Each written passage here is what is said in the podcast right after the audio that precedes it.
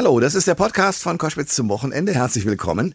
Heute mit einem Mann, den ich sehr schätze und über die Jahre eigentlich immer mehr ins Herz geschlossen habe, obwohl wir am Anfang, zumindest in der Branche, hieß das so, eigentlich Feinde und Gegner waren. Was war der Hintergrund für diese Geschichte? 1994 fing ich bei RTL an, eine RTL-Nachtshow zu moderieren. Zeitgleich bei Sat 1 Reinhold Beckmann, mein heutiger Gast, eine äh, auch Late-Night-Show, No Sports hieß die. Und wir beide wurden insofern insofern gegeneinander ausgespielt, dass es immer hieß, auch in den Blättern, die das Ganze zeitungstechnisch begleitet haben, ja, der eine klaut bei dem Late-Night-Talker in Amerika und der andere bei dem und die Idee habe ich da auch schon gesehen. Also es war sozusagen die Feindschaft ausgeschrieben worden. Ehrlich gesagt kannten wir uns kaum. Das hat sich in der Zwischenzeit sehr geändert und ich muss sagen, ich habe ihn in mein Herz geschlossen weil der Typ ist großartig. Wir sind äh, dasselbe Jahrgang und haben in vielen Punkten auch eine, glaube ich, ähnliche Erkenntnis. Und der ist wirklich ein Tausendsasser. Fernsehmoderator, Talkshow-Host, Erfinder von RAN, äh, Buchautor, Musiker, äh, Produzent von Fernsehsendungen, zum Beispiel von Inas Nacht. Das alles äh, ist eine Person, nämlich Reinhold Beckmann. Und der Auslöser für unseren Podcast heute ist äh, ein Buch, das er geschrieben hat. Enne und ihre Brüder. Seine Mutter hieß Enne und äh, ihre vier geliebten Brüder hat sie im Zweiten Weltkrieg verloren. Und Reinhold Beckmann hat äh, den Briefverkehr zwischen den Brüdern und der Mutter in einer Kiste gefunden. Die Mutter hat diesen Briefverkehr aufgehoben. Und äh, diese Briefe sind die Basis für einen Roman, nämlich eben den, den ich gerade genannt habe, Enne und ihre Brüder. Und wir müssen natürlich auch darüber reden, dass der Zweite Weltkrieg äh, scheinbar so weit weg ist, auch was die Auswirkungen äh, angeht. Dabei haben wir gerade einen Überfallkrieg der Russen auf die Ukraine und es ist schon wieder so weit, dass auch ein Rechtsruck in vielen europäischen Ländern zu beklagen ist. Das alles kommt in seinem Buch vor und genau darüber sprechen wir jetzt. Der Thomas Koschwitz Podcast. Also ihr hört Koschwitz zum Wochenende mit dem Musiker, dem Journalisten, jahrelangen äh, Sportexperten in allen möglichen Facetten, dem Buchautoren Reinhold Beckmann. Herzlich willkommen. Ja, moin moin aus Hamburg, ja. Reinhold, du hast eine, ein neues Buch geschrieben, ein Werk, Enne und ihre Brüder, die Geschichte meiner Mutter. Ähm, Enne ist, ist äh, deine Mutter, Franz, Hans, Alfons und Willi waren die Brüder von ihr. Mhm. Ähm, und alle Brüder sind im Zweiten Weltkrieg gestorben. Und wir kriegen natürlich die Bilder mit, die wir jetzt in der Ukraine erleben und denken, wir haben noch nie im Farbfernsehen so derartig häufig und intensiv über Waffen gesprochen. Das passiert jetzt alles wieder. Und du schreibst ein Buch, wie es furchtbar ist, wenn man aus dem Krieg nicht mehr zurückkommt. Warum? Ja, ich wollte eigentlich die Geschichte immer schon aufschreiben, aber es braucht dann irgendwie auch irgendwo so einen liebevollen Tritt in den Hintern. Äh, die Geschichte war immer dort. Die lag verborgen in einem Schuhkarton, Adidas Brasilia. Das war der Schuhkarton meines Bruders, denn der hatte schon richtige Fußballschuhe im Gegensatz zu mir. Und da waren die Feldpostbriefe drin, die 100 Feldpostbriefe, die meine Mutter bekommen hatte von ihren Brüdern, also meinen Onkeln, die ich nie erlebt habe. Und, und ich hatte gesagt, bitte, bitte, Mutter, den, ich muss die Briefe irgendwann haben. In Sütterlin übrigens geschrieben. Und dann gab es nach diesem Song Vier Brüder, den ich geschrieben hatte vor zwei, drei Jahren, auf einmal so eine Situation, es riefen zwei, drei Verlage an und haben gesagt, Mensch, willst du nicht dies, die Geschichte aufschreiben? Und da war mir klar, jetzt ist der Zeitpunkt gekommen, jetzt muss ich mich aus allem anderen zurückziehen und, und, und anfangen zu recherchieren im Dorf und anfangen zu schreiben. Du hast da, äh, und zwar ein Meisterwerk vorgelegt, weil das ist ein Geschichtsbuch geworden. Es ist ja nicht so, dass du mal ein bisschen die Briefe äh, verwendest und sagst, das ist passiert und das passiert, sondern man kriegt ja den kompletten Ablauf. Erster mhm. Weltkrieg, was sich abgespielt hat, Versailler Verträge, Zweiter Weltkrieg, äh, Hitler, der sich erst als Putschist versucht, das nicht klappt, es kommt wieder hoch. du hast das ja akribisch zusammengefasst. Wie lange hast du geschrieben? Ich habe, glaube ich, ein Jahr geschrieben äh, zunächst wahnsinnig diszipliniert und, und bin frühmorgens aufgestanden und dann bekam ich irgendwann so eine Krise. Ich war so K.O., so fertig, dass ich im Sommer eine Pause einlegen musste. Weil ich habe die Figuren, die Geschichten nicht mehr verloren. Ich, ich, ich bin kaum noch in den Schlaf gekommen und habe mich dann auch erinnert an viele andere Kollegen, die gesagt haben, wenn man ein Buch schreibt, dann, dann geht man irgendwie schon ein bisschen nicht nur in den Tunnel, man geht auch durch die Hölle manchmal, weil dann es gibt so Situationen, wo du ja du kannst nicht loslassen. Du wirst dann so süchtig beim Schreiben und, und, und der Schlaf wird immer unwichtiger. Aber vorsichtig, ich bin kein Historiker, ich, ich bin kein Militärhistoriker, erst recht nicht. Ich habe hier einfach eine biografische, reportageähnliche Erzählung geschrieben. Äh, natürlich eine ganz persönliche Geschichte, die meiner Mutter, die wo so viel ungelebtes Leben in der Familie war. Du musst ja bedenken, auch die Mutter war bereits im Wochenbett gestorben, als der Zwillingsbruder ihres Vaters sie ansteckte mit einer TBC, die er aus dem Ersten Weltkrieg mitgebracht hat. Der Vater starb auch noch mal drei, vier Jahre später. Also so viel, so viel Verlust, den meine Mutter ertragen musste. Und das ist so meine Bewunderung auch für, für ihr Leben, dass sie trotz dieser vielen Schockerlebnisse ihr eigenes Leben in die Hand genommen hat und daraus was Tolles gemacht hat. Reinhold Beckmann ist mein Gast bei Koschwitz zum Wochenende. Wir sprechen über sein Buch Enne und ihre Brüder, die Geschichte meiner Mutter. Ich versuche mir das vorzustellen. Du hast ja, und da beneide ich dich drum, weil ich das nicht hatte, nicht in diesem Maße, eine äh, politisch wache und vor allen Dingen erzählbereite Mutter erlebt. Und äh, du hast sozusagen ihr diesen äh, Karton mit den Briefen äh, Stibitzt. Stibitzt. So, du hast angefangen, ja. also Briefe zu lesen, die mussten erstmal übertragen werden, äh, dann, weil du natürlich Sütterlin, ich kann es auch nicht, nicht lesen konntest. Ja. So, wie lange hast du in diesen Briefen herumgeschmökert und was hat dich da, was hat dich da erreicht? Was hat dich da betroffen gemacht? Naja, der Karton war immer da. Ich habe immer reingeguckt und Teile auch irgendwie verstanden. Aber wie gesagt, ich, Sütterlin ist nicht einfach mit den Schleifen und erst recht nicht, äh, war das alles so direkt zu lesen, weil du musst bedenken, meine Onkel Franz, Hans, Alfons und Willi haben diese Briefe natürlich unter Umständen im Schützengraben geschrieben, wo das Schriftbild natürlich miserabel zum Teil ist. Ja. Und glücklicherweise hat ja, ist mir da geholfen worden. Um, um, um, der Volksbund ist in der Lage, solche Dinge sofort zu dechiffrieren und haben gesagt, Reinhold, wir helfen dir, wir übersetzen das für dich. Das war schon mal eine große Erleichterung. Das andere war, im Dorf selber, das, du musst dir vorstellen, ein sehr katholisches Dorf, ein sehr, sehr katholisches Dorf am Rande des Teutoburger Waldes. Wir reden von Welling, äh, Welling Holzhausen. Welling, Holzhausen, ja. ja. ja. Also ich bin ein paar Mal dort gewesen, habe dann nochmal Leute getroffen, die sozusagen die letzten Kriegsjahre auch erlebt haben, habe mir vieles erzählen lassen, bin auf Dachböden auch nochmal gewesen, um Unterlagen zu finden und es gibt dann oft natürlich auch so Familienlegendenbildung, wo man sich zufrieden gibt mit einer Nachricht oder glaubt, sie würde schon stimmen.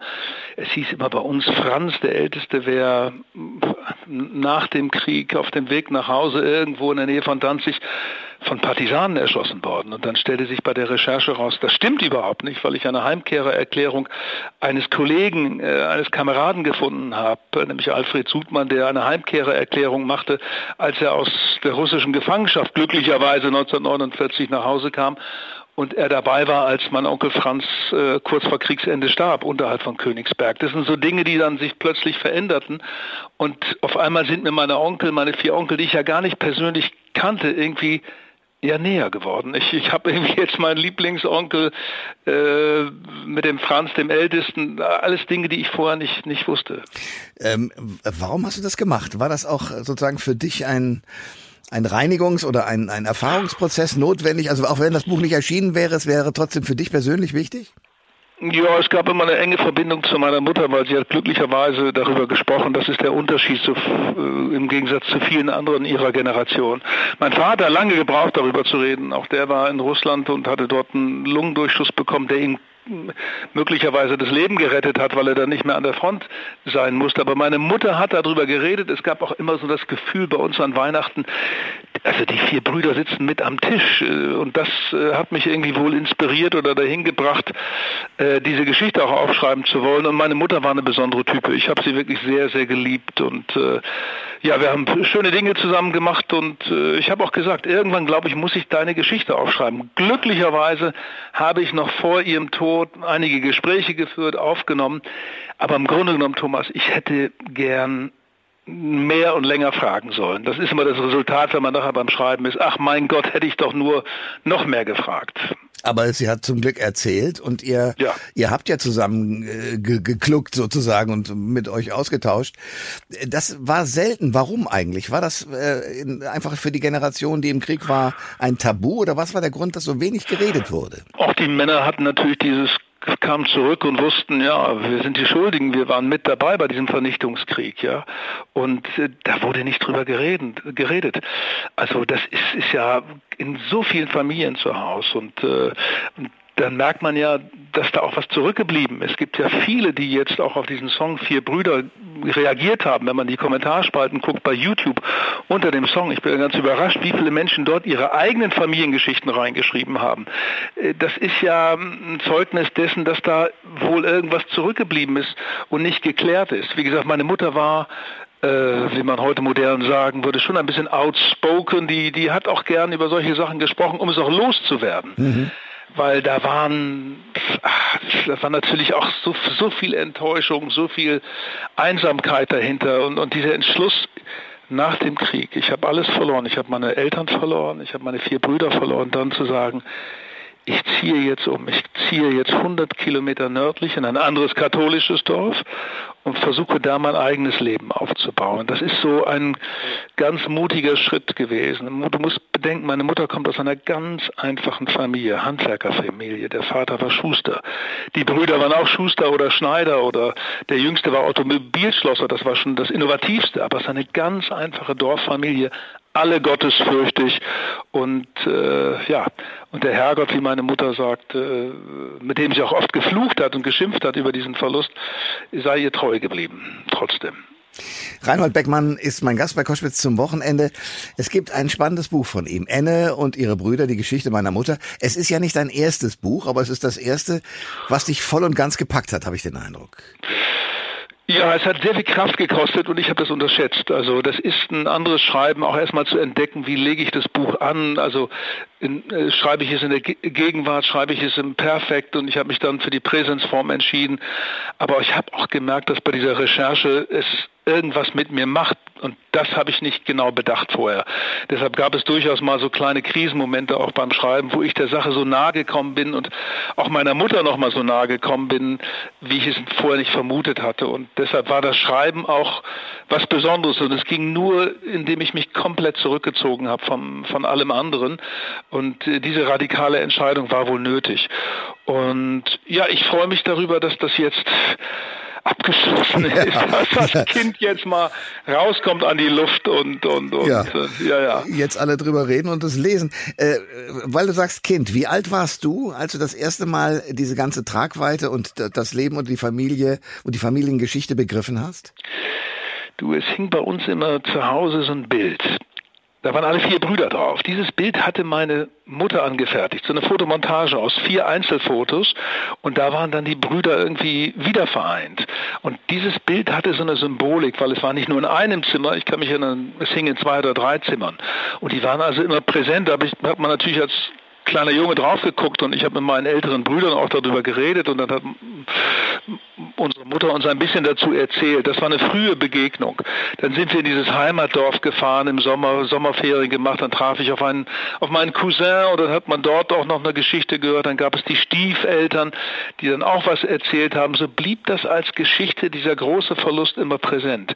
Was ich später nicht wusste, erst viel, viel später erfahren habe, ist der Verlust ihrer eigenen Eltern durch die Folgen des Ersten Weltkriegs. Ich meine, dass die Mutter da angesteckt wird im Wochenbett von dem Zwillingsbruder, der im Stellungskrieg gegen Frankreich war, äh, im Ersten Weltkrieg und dann eine TB mitbrachte und da rumhustete und, und, und ihre Mutter ansteckte, dass sie dann 13 Monate später starb. Ich meine, der Tod gehörte damals irgendwie zum Leben dazu. So viele Menschen, die aus dem Ersten Weltkrieg nicht zurückkamen, dann die spanische Grippe und dann dieser schreckliche Nationalsozialismus, der aus der Unfähigkeit der parlamentarischen Politik der Weimarer Republik entstanden ist. Also was diese Verluste, das, ich meine, das ist schwer für uns nachvollziehbar. Und jetzt auf einmal denke ich immer, mein Gott, wie ist das jetzt mit den Eltern in der Ukraine oder, aber auch mit denen in Russland, die jetzt auch da sitzen und plötzlich kommt diese Nachricht, es kommt schon wieder ein Junge, ein Sohn oder eine Tochter nicht nach Hause. So, das ist das, was mir auch durch den Kopf ging beim Schreiben jetzt. Reinhold Beckmann ist mein Gast bei Koschwitz zum Wochenende. Du hast es gerade schon angesprochen. Wenn du das jetzt alles aufgeschrieben hast und dann die aktuellen Bilder siehst, der Ukraine-Krieg, dieser widerliche Überfall von Putin und seinen Leuten, was macht das mit dir? Na, es war eine komische Situation, Thomas. Ich, ich bin am 21. Februar, ich kann mich genau erinnern, ich habe gedacht, jo, Montag der 21. fängst du an zu schreiben mit dem Buch. Und der Tisch war voll mit all den Rechercheergebnissen, auch den Büchern, die ich gelesen habe. Und dann drei Tage später begann der Krieg in der Ukraine. Und dann dachte ich, was ist denn jetzt los? Das erstmal vor dem Fernseher und, und, und, und, und musste das erstmal einordnen, was da war. Und, und äh, war erstmal überhaupt nicht in der Lage, das, das irgendwie klarzukriegen, weil die Orte, die dort auftauchen, im Ukraine-Krieg, ob Mariupol, aber auch andere, sind Orte, die auch im Zweiten Weltkrieg im Buch auftauchen, wenn meine Onkel unterwegs sind. Und dann ja. dachte ich, was ist denn das für eine Koinzidenz jetzt gerade?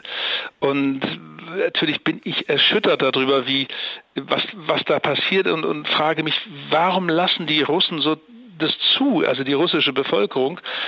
Und habe da viel auch mit Kollegen, die in Russland gelebt haben, darüber gesprochen. Also, und die sagen mal, ja, den Russen ist Freiheit und damit wirkliche Demokratie, weil sie es nicht gelebt und gelernt haben, immer noch suspekt.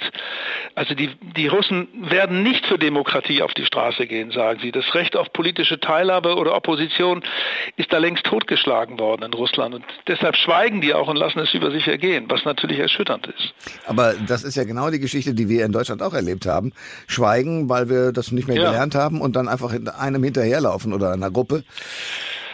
Nun habe ich aber die Hoffnung, dass unsere Demokratie ja mittlerweile eine längere und stabilere Geschichte hatte als ja. diese fragile Demokratie der Weimarer Republik, wo andauernd neu gewählt wurde, andauernd war ein neuer Kanzler da. Und dann diese vielen Wirtschaftskrisen. Und das ist der Punkt, wo man, glaube ich, daraus lernen kann. Die Erschütterung in der Weimarer Republik kam immer dann, ob nun Währungsreform oder auch nun andere wirtschaftliche Schwierigkeiten, wenn es nicht mehr was zu futtern gab auf dem Tisch. Hier in diesem Dorf, wo die Geschichte spielt, konnten die Leute immer noch mal zu den Bauern gehen oder die Bauern haben zum Beispiel dann teilweise bei meinem Großvater, dem Schuhmacher, mit Lebensmitteln bezahlt. Da ging hm. das auf dem Land, hat man sich gegenseitig noch geholfen, aber in den Städten war pure, pure Armut. Ich kann mich noch sozusagen an die Erzählung auch von Loki Schmidt erinnern. Wir haben oft darüber geredet, die ja aus einfachsten Verhältnissen hier kam, die Frau von Helmut Schmidt. Ja. Und das ist, das war Weimarer Republik und auch äh, so. Und heute leben wir ja wohl in einer stabileren, gesicherteren äh, Demokratie aber der, ich meine, der wirtschaftliche und finanzielle Druck ist ja auch im Moment überall zu spüren. Ja, das ist ja das Problem. Aber wir haben vor allen Dingen auch eines, glaube ich, äh, in der nächsten Generation überhaupt nicht mehr auf dem Schirm, äh, nämlich äh, wie sich das langsam hochschaukelt. Also äh, es heißt immer so schön, in der Generation, die den Krieg zumindest vermittelt bekommen hat durch die ja. Generation davor, während den Anfängen. Inzwischen haben wir die 70 Jahre Frieden in Europa gehabt und äh, gucken völlig äh, entsetzt, aber auch ahnungslos äh, auf diesen Krieg zwischen Russland und der Ukraine und auch auf die politischen ich sag mal, äh, ja, Quacksalber, die sich inzwischen aufmachen, die Rattenfänger, die wieder versuchen, mhm. sozusagen mhm. zu spalten. Also warum lernen wir Menschen so wenig draus? Ja, es ist natürlich, was mich dem Punkt erschüttert, ist sozusagen die Tatsache, dass äh, dass die Radikalisierung auch schon sozusagen die Mitte der Gesellschaft jetzt erreicht hat, an manchen Punkten die 22 Prozent für die AfD, die da jetzt angeblich im Raum stehen, sind ja ein Beleg. Ich meine, und, und, und äh, da muss man auch vorsichtig sein. Dass, äh, und Olaf Scholz, ein Kanzler, kann das nicht irgendwie einfach nur beschreiben mit dem Satz, ja, da wählen einige, weil sie schlechte, die AfD, weil sie möglicherweise, weil sie schlechte Laune haben. Das ist zu wenig. Das ist zu kritisch. Du musst bedenken, dass es, auch das kann man gut auch vom Land wieder aus der einfachen Situation der Leute ablesen, dass die Möglichkeiten heute sein Leben zu machen, sein Ding zu machen, nicht mehr einfach sind. Wenn ein Handwerker auf dem Land seinen Lebenstraum verwirklichen möchte, nämlich einfach sich nur ein Haus bauen für 250.000 oder was und sich ein bisschen Kredit von der Verwandtschaft nimmt und zur Bank geht und das zurückgelegte Projekte noch dazu, dann muss das doch irgendwie klappen. Nur das klappt jetzt nicht mehr. Der Sack Zement kostet 40 Prozent mehr. Die ganzen Baukosten sind auf einmal auf äh, äh, so dermaßen gestiegen, dass der Lebenstraum nicht mehr möglich ist. Und das erzeugt die Frustration in der Gesellschaft. Wenn diese einfachen Dinge einfach nicht mehr funktionieren, wenn Alltag nicht mehr gut von der Politik gemanagt wird, dann muss man sich nicht wundern, dass Leute aus Protest dann das, das ihr, ihr Kreuz da an der falschen Stelle machen. Reinhold Beckmann ist mein Gast bei Koschwitz zum Wochenende. Ich habe es eingangs gesagt, du bist Musiker, du bist Journalist, du bist Buchautor, jahrelang, äh, du hast RAN erfunden und RANissimo, äh, hast äh, das Sportstudio, die Sportschau moderiert, du hast, ähm, ja, im Grunde genommen eigentlich alles gemacht. Ich habe mich eine Frage, mit, mit einer Frage beschäftigt, als ich mich auf dich vorbereitet habe. Buchautor, du hast mit Leuten gesprochen, du bist Produzent. Wer bist du? Oh ja, ich probiere gerne neue Sachen aus. Äh, das ist sozusagen auch, sagen wir, Geschenk und Problem gleichermaßen, okay. dass diese Neugierde mich manchmal ganz schön treibt. Aber ich habe ja einen Vorteil. Ich habe mich vor fünf, sechs Jahren entschlossen, aus der wirklich großen öffentlichen Arbeit rauszugehen. Ich stehe nicht mehr vor der Kamera. Und Thomas, das ist eine wahnsinnige Befreiung. Das, äh, die, zurück ins normale Leben zu kommen, das habe ich mir immer gewünscht und das tut so gut, das genieße ich dermaßen so und es ist herrlich, wenn man draußen von Leuten auch gar nicht mehr so richtig erkannt wird und mal verwechselt wird oder so weiter. Das ist äh, wunderbar und man kann dadurch Dinge tun, die einem persönlich wichtig sind. Aber es für mich war immer äh, das, was ich machen wollte, Musik, Musik, Musik. Und das habe ich aber immer beiseite geschoben. Und das habe ich mir vor Jahren einfach gegönnt und gesagt, ich schreibe Stücke, ich spiele live mit meiner Band und das machen wir regelmäßig. Und es ist eine große Freude. Und dieses Buch gehört genauso dazu. Aber das Leben vor der Kamera ist längst beendet und das betrachte ich als große Befreiung. Das musst du also mir nicht erklären, weil ich ja ähnlich empfinde und, und, und, ähnliches erlebt habe. Aber du musst es denen vielleicht erklären, die uns zuhören und wahnsinnig gerne berühmt wären, wahnsinnig gerne in der Öffentlichkeit erkannt ja, würden und so weiter. Was ist der Reiz zu sagen, ich muss das alles nicht mehr haben? weil das normale Leben so wunderbar ist, so viel schöner ist und dieser, dieser öffentliche Druck, und den habe ich genauso wie all die anderen auch empfunden. Da, da muss man nicht drum herum reden. Hm. Es ist schön, ganz vorne zu stehen eine Zeit lang und, und auch diesen Erfolg zu haben, aber es verändert dich, es macht was mit dir und ich, ich finde das gerade hinten raus im Leben nicht schön, wenn man sozusagen dann immer darum buhlt, noch um seine Prominenz und all das. Das finde ich nicht schön. Das ist irgendwie unangenehm. Ja. Und das wollte ich irgendwie abwerfen, das wollte ich loswerden. Ich finde auch Stefan Raab großartig, dass er, ich habe mit ihm da auch in einer seiner letzten letzten Sendung haben wir doch lange äh, zwischen zwei Aufzeichnungen da. Der wollte eigentlich gar nicht zur zweiten Aufzeichnung. Ich kann mich noch erinnern. Er hatte gar keinen Bock mehr auf die zweite Aufzeichnung an dem Tag. Wir saßen in der Garderobe und haben über, darüber geredet und über Musik geredet. Mhm. Genau darüber. Und er wollte eigentlich gar nicht in die zweite Sendung. Er wollte über diesen Gedanken in seinem Leben weiterreden. Meine Bewunderung, meine Anerkennung, auch der hat es gemacht auf seine Art und Weise komplett raus und sagt, ich brauche das nicht mehr. Ich, für andere Dinge sind mir wichtig. Das ist doch schön, ist toll. Reinhold Beckmann ist mein Gast bei Koschwitz zum Wochenende. Trotzdem lass mich ein bisschen gucken auf das, was du da ja gemacht hast, weil dein, dein Leben war ein sehr öffentliches, mit deinen Talkshows, mit, mit RAN, mit allem Möglichen. Ähm, wenn du da so heute auf die Fernsehwelt guckst, also und natürlich auf die neuen Generationen, also Anne Will will Ende des Jahres aussteigen, Karin Mioska wird kommen, äh, dann ist äh, Frank Plasberg ausgestiegen bei Hart aber fair, Luis Klamroth macht inzwischen weiter. Was denkst du?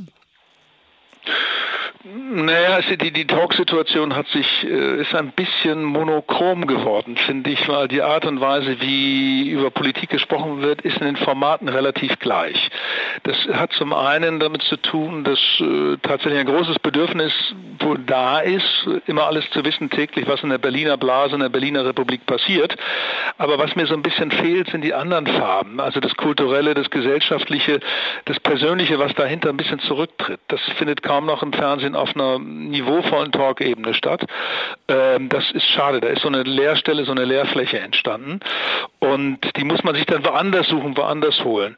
Und das andere ist, dass äh, als Produzent, als Fernsehproduzent gucke ich natürlich auch auf Entwicklung, auf Formate hier bei uns in der Firma. Wir produzieren ja Inas Nacht und ja. verschiedene Sachen mit Olli Dittrich und verschiedene andere Sachen, viele Dokumentationen, die wir machen. Da gucke ich immer noch interessiert hin, aber aus der Sicht des Produzenten, was ist neu, wie kann man es machen? Und äh, ich gucke natürlich auch auf die Sportberichterstattung. Witzigerweise war ein Kollege vom Spiegel äh, vor kurzer Zeit hier, um mit mir über 60 Jahre Bundesliga zu reden. Und da finde ich ja, ich finde, das ist schon hart, was man dem äh, Fußballfan zumutet. Ja, jeder Sender hat so ein bisschen was und überall soll noch mal extra bezahlt ja, werden. Ja, irre. Du ich bezahlst find, da ja Summen, das ist nicht zu fassen. Unfassbar. Ja, ja und das, das ist, das geht nicht. Das geht nicht. Man kann dem einfachen Fußballfan nicht so das Geld aus der Tasche ziehen. Finde ich unverschämt. Reinhard Beckmann ist mein Gast bei Koschwitz zum Wochenende. Wie war das eigentlich? Also äh, du, du giltst als Erfinder von RAN, stimmt das? Ja, ja, ich habe hm, damals mir das ausgedacht. Ich war erst anderthalb Jahre Sportchef bei Premiere. Da haben wir dann damals zum ersten Mal Live-Fußball, also Live-Fußball der Bundesliga in Deutschland gemacht und ausprobiert. Das war damals schon eine kleine Revolution bei Premiere, weil es war damals eigentlich verpönt, Live-Spiele der Bundesliga im deutschen Fernsehen zu zeigen, weil die einmal dachten, ach, wenn das im Fernsehen kommt, da geht keiner mehr ins Stadion. Hm. Das war natürlich ein Trugschluss dauerte Jahre, bis beim DFB das so verstanden wurde, dass wenn man ein Fußballspiel gut überträgt, das möglicherweise auch die Leute stimuliert, ins Stadion zu gehen, zu ihrem Verein zu gehen. Und dann kam dann ein Jahr später oder anderthalb Jahre später das Angebot von Sat1, ob ich da nicht eine Bundesliga-Sendung äh, für abends 18 Uhr analog wie die Sportschau, aber moderner, jugendlicher aufbauen konnte oder könnte. Das habe ich dann gemacht, ja. Viele Jahre. Okay, und das war ein großer Erfolg. Du hast vor allem große Leute damit großgezogen. Kerner und wie sie alle hießen sind da. Ja, entstanden. aber es, man muss bedenken, das war eigentlich eine Krisensituation in der Bundesliga. Wir haben vor kurzem, wie gesagt, mit einigen Kollegen auch anlässlich von 60 Jahre Bundesliga darüber geredet. Du musst bedenken, Deutschland war Fußball-Weltmeister 1990, Thomas, aber die Stadien waren leer. Die waren unwirtlich, ungemütlich. Hm. Und da waren keine jungen Leute. Es waren keine Familien, die dorthin gingen. Es recht keine Frauen. Es gab das Problem der Hooligans. Also du warst teilweise nicht sicher, wenn du im Stadion warst. Und das hat sich ab 1990 dann Stück für Stück äh, verändert langsam. Auch die Stadien wurden dann neu gebaut und besser. Und, und das war das Ziel damals von RAN und Ranissimo, einen Generationswechsel zu erzeugen, dass die Jungen wieder, die jungen Leute wieder Bock haben auf Fußball. Das war die Idee eigentlich dahinter. Jetzt gab es eine neue Entwicklung, die ich persönlich sehr befürworte, aber die offenbar jetzt durch die aus deutscher Sicht vergurkte Fußball-Frauen-WM ja. äh, wieder ein bisschen nach unten sinken wird möglicherweise. Wie empfindest du diese Entwicklung? Auch ich war letztes Jahr beim EM-Finale im Wembley-Stadion dabei und das war zwischen England und Deutschland. Das mhm. war Ey, es war so wunderbar. Es war so eine völlig eigene Familienstimmung im Stadion, die ganz anders war, als wenn man jetzt zum Bundesligaspiel geht oder eine Nationalmannschaft sich anguckt. Also die der Männer. Und es ist ein bisschen schade, dass jetzt dieses Ding, was so schon am Fliegen war, ja. dieses Gefühl mal, oh Gott, wir gehen jetzt gerne noch zum Frauenfußball und äh, der sich ja auch so entwickelt hat. Und das ist jetzt auch Ausdruck dieser WM gewesen dass nicht nur die deutschen Frauen, nein, viele andere Länder auch sich so dermaßen weiterentwickelt haben, dass ein völlig anderer Wettbewerb entstanden ist. Es sind ja viele Favoriten, also ob nun Brasilien, ob nun USA und auch die deutsche Mannschaft früh gestolpert und äh, da hat sich eine völlige Veränderung abgespielt. Das heißt, Frauen in anderen Ländern, ob nun Kolumbien oder sonst wo, spielen hinreißenden Fußball. Ja, Reinhold Beckmann ist mein Gast bei Koschwitz zum Wochenende. Neben seinem Buch, das gerade erschienen ist, Enne und ihre Brüder, die Geschichte meiner Mutter, reden wir natürlich auch über die Karriere von diesem Mann, den ich jetzt hier in der Sendung habe. Ähm, wenn du dir den äh, deutschen Fußball anschaust und feststellst, dass sowohl die Frauen als auch die Männer relativ frühzeitig gescheitert sind, was sagt uns das? Naja, da ist irgendwie wahnsinnig viel Druck drauf. Und es war jetzt bei der Frauen-WM, bei der deutschen Mannschaft zu spüren und bei den Männern auch. Es gibt sozusagen, irgendwas ist da verklemmt. Also die Erwartungen sind groß, klar. Wir sind eine Fußballnation, die gewohnt ist, immer irgendwie mindestens ins Halbfinale sich vorzuspielen und irgendwas ist da anders geworden. Wir sind jetzt bei zwei Weltmeisterschaften bei den Männern so wirklich erbärmlich gescheitert und dann das gleiche Schicksal passiert auch den wunderbaren Frauen, die im letzten Jahr noch im EM-Finale standen.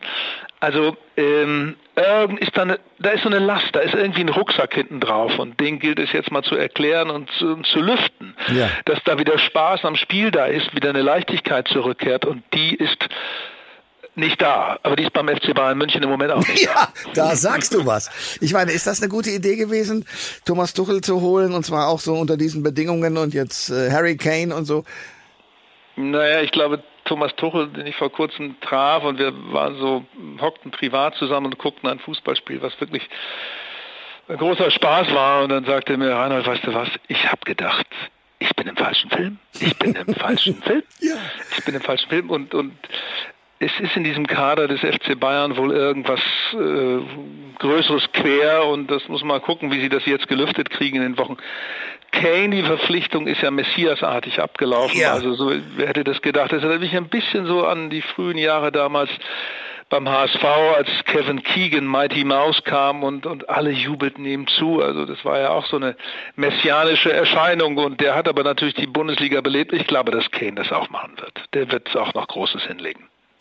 Reinhold Beckmann ist unser Gast bei Koschwitz zum Wochenende. Du hast früh, das hast du schon gesagt, angefangen mit der Musik. Und äh, ich weiß von einem Freund, den ich habe, Werner Reintke, dass du bei dem ja auch live warst und auch erzählt hast, wie du da zur Musik gekommen bist. Aber wie ist das? Also wenn du früh musiziert hast und dann auch immer sagst, ja, ich habe mich ablenken lassen und das immer zur Seite gelegt, ähm, was bist du als Musiker? Also wo, wo willst du hin? Es ist, was, was beeinflusst dich da?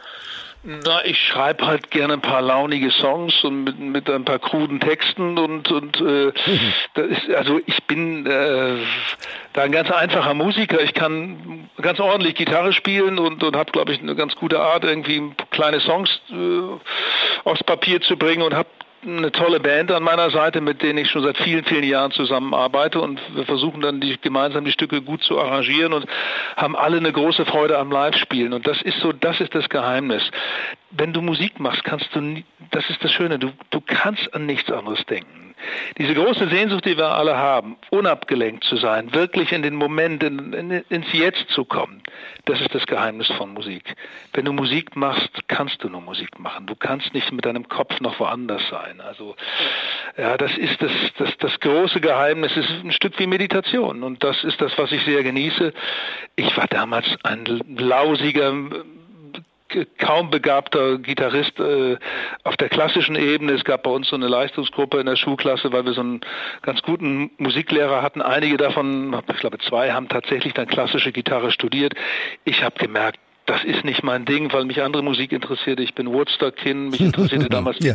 amerikanische Musik und, und ja, ich, bei Bourré von Johann Sebastian Bach bin ich dann ausgestiegen oder kurz danach. Und und äh, das war immer so das so und aber die Musik blieb als etwas so als Sehnsuchtsort und habe wahnsinnig gern Musik gehört, immer wieder zwischendurch gespielt. Dann hatte ich mal so eine Phase, wo ich dachte, ach, ich muss mal Bossa Nova verstehen. Was ist denn da an den Brasilianern ja, ja. und Jobim gelungen in den 50er, 60er Jahren? Habe das mal eine Zeit lang versucht zu kapieren. Ja, also das ist, so ist das immer eine schöne Begleitung im Leben gewesen, aber auch eine unerfüllte. Und das ist, dachte ich jetzt hinten raus, jetzt mache ich es richtig. Ja. Jetzt mache ich ja, jetzt mache ich es ordentlich. Ja. naja, weil ich, äh, ich, es gibt ja ein paar, die sozusagen auf unterschiedlichen Ebenen unterwegs sind. Äh, was weiß ich, Jan Josef Liefers beispielsweise auch und andere, die ähm, äh, schon bekannte ja. Gesichter sind, du ja auch, und die machen dann eine Band. Und äh, ich habe mich gefragt, ob du sozusagen ähm, davon profitieren konntest. Also war das sozusagen ein, ein Schritt besser, weil du sagst, ich bin ja Beckmann, also den kennt man schon, jetzt macht er auch noch Musik oder wie ist das gelaufen? Ja, das ist vor acht, neun Jahren gewesen am Anfang. Das machst du nur am Anfang einmal durch bei der ersten Tournee. Dann der Rest musst du dir neu erspielen. Dann ist der Effekt weg. Das ist am Anfang ist die Neugier Neugierde da. Mal gucken, ob der das hinkriegt. Ja. So, und das musst du bestätigen. Du kannst da nicht irgendwie auf der Bühne verkacken. Das geht nicht. Du musst schon ja. irgendwie dramaturgisch auch einen guten Abend schreiben. Ich erzähle zwischendurch auch Geschichten, also so ja. ist das nicht, aber ja. wir spielen da unsere 20 Songs. Äh, und du musst das Publikum für dich gewinnen. Und du musst sie auch in den Balladen oder in den berühren oder auch in den launigen Momenten auch äh, auf deiner Seite haben. Das ist ja ganz klar. Und ich, man kann das sowas nicht nebenher machen. Ich muss jeden Tag spielen, allein der Fingerfertigkeit wegen. Aber äh, das sind Dinge, die einfach professionell dazugehören. Aber es hat beides. Am Anfang ist die Neugierde da und dann gucken sie eher doppelt kritisch hin und sagen, ja, mal gucken, ob der das wirklich hinkriegt. Ja. Reinhold Beckmann ist mein Gast bei Koschwitz zum Wochenende. Ich will ein letztes von dir hören. Du bist Träger des Bundesverdienstkreuzes am Bande. 2008 wurde dir das für deine Initiative Nestwerk e.V. verliehen, mit der du benachteiligte Jugendliche unterstützt.